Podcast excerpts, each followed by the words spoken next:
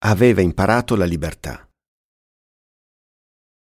Gli altri, nelle altre case, nelle altre città, architettavano vacanze, preparavano partenze. Lei era già pronta e iniziò a spogliarsi.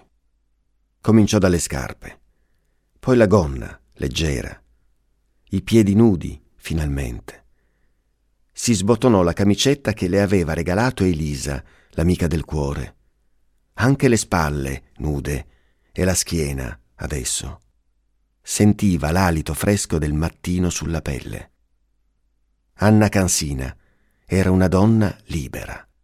Aveva a poco a poco imparato la sua libertà, per strada, giorno dopo giorno, al lavoro, nel tempo libero, ora veramente libero.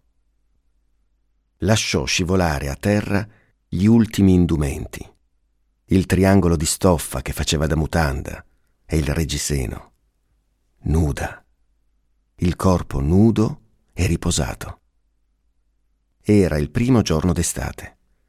Anna si trovava già in vacanza, pronta a un nuovo inizio. Non aveva bisogno di nulla, solo di se stessa, della sua nudità, del suo coraggio. Sorrise, pensando al coraggio che ci voleva si chiuse in valigia e partì.